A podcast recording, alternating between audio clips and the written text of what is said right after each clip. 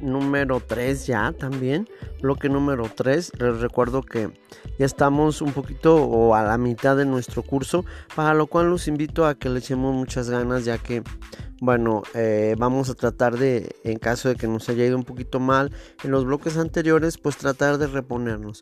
Yo los invito para que hagamos todas nuestras actividades y bueno, podamos sacar nuestro semestre adelante.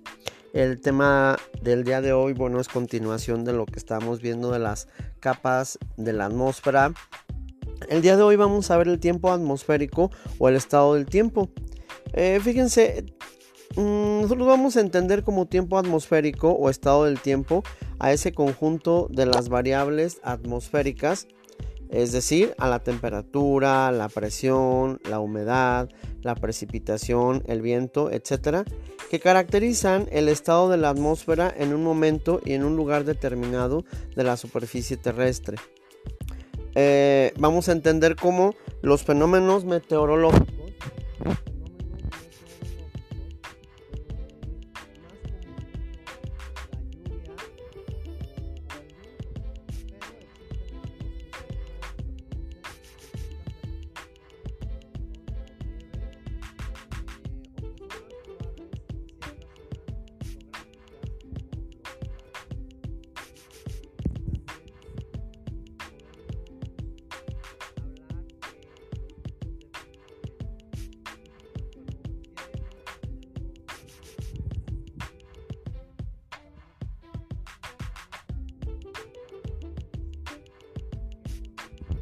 vemos como los fenómenos llamados lluvia, viento o nieve. Fíjense, la lluvia es la precipitación de agua que cae de la tierra desde las nubes, que son concentraciones de vapor de agua compuesta de diminutas gotas, que al condensarse forman otras más grandes que se precipitan sobre la tierra. La lluvia es, es más habitual y en zonas húmedas como son por ejemplo en las zonas tropicales. Eh, todo donde hay, em, por ejemplo en las costas también, donde hay mucha humedad, hay mucha vegetación. Y bueno, eh, es lo que estamos hablando, ¿verdad?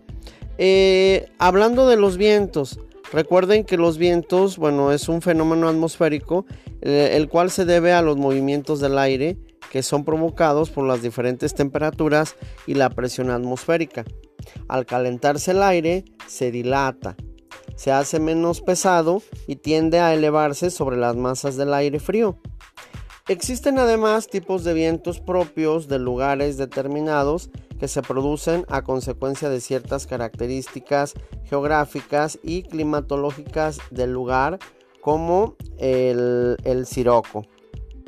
Bueno, hablamos también de algún tipo de fenómeno, vamos a mencionar aquí a la nieve aunque nosotros estamos en un lugar, en una zona geográfica donde, bueno, obviamente no cae nieve, eh, hemos visto en películas, en algunos videos, en algunos libros, como la nieve es un fenómeno meteorológico que solo se produce cuando la temperatura de la atmósfera es inferior a 0 grados centígrados.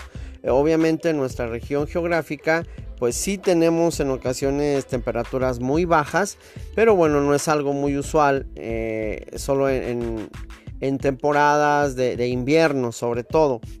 Pero bueno, eh, recuerden que esto provoca que las pequeñas gotas de lluvia de las nubes se congelen y formen cristales de hielo que precipitan sobre la Tierra en forma de copos. La probabilidad de que la nieve en un lugar determinado esté acondicionada también por la situación geográfica. Mm, podemos decir que a mayor altitud, es decir, un lugar entre más alto esté, mayor es la posibilidad de que nieve. Y a mayor cercanía al Ecuador, es menor posibilidad de que, de que nieve. Ajá, o de que no nieve en este caso. Fíjense, em, les decía que bueno, nosotros estamos ubicados en un lugar donde obviamente pues no, no hay nieve. ¿sí? Em, hay lugares muy altos, por ejemplo aquí en San Luis Potosí, los lugares más altos, acá en las sierras por Matehuala, por Real de 14, que son los lugares donde sí un poquito más más frecuente que caiga nieve o agua nieve. Y para acá, para el norte, en lo que colinda con Zacatecas, de Salinas, Villa de Ramos y, municipios por este lado, donde también el clima es muy, bueno, en este caso es muy, muy, muy frío y cuando es invierno, pues en ocasiones sí cae nieve. Bueno, fíjense ahora en la cuestión de los huracanes. Un huracán es un fenómeno meteorológico consistente en una tormenta tropical que se forma en el mar caracterizado por la potencia de sus vientos superiores a 120 km por hora. Se generan en zonas de baja presión atmosférica. Se, suele reservar el nombre de huracán para las tormentas de este tipo que se producen en, en, el Océano Atlántico. Fíjense qué interesante los fenómenos que hemos visto. Y bueno, vamos a terminar con la tormenta eléctrica. La tormenta eléctrica es un fenómeno meteorológico eh, que consiste en, una tormenta caracterizada por la presencia de rayos y truenos. Yo creo que todos en algún momento de nuestra vida nos ha despertado por la noche algún rayo o algún trueno y bueno, son noches no tan agradables. Es cuando hay una tormenta eléctrica. Los rayos son descargas eléctricas que se originan por el choque de las cargas eléctricas positivas y bueno, también negativas de las nubes. Y por otro lado, los truenos se producen como consecuencia de los rayos. Son el ruido que generan las descargas eléctricas y que se transmite por el aire. El trueno siempre es posterior al rayo. Y bueno, fíjense, el granizo eh, son gotas de agua convertidas en hielo se originan tanto en verano como en el invierno y generalmente eh, en un tipo de nubes características que reciben el nombre de eh, cumulonimbus. ¿sí? Tiene un nombre muy característico, pero son los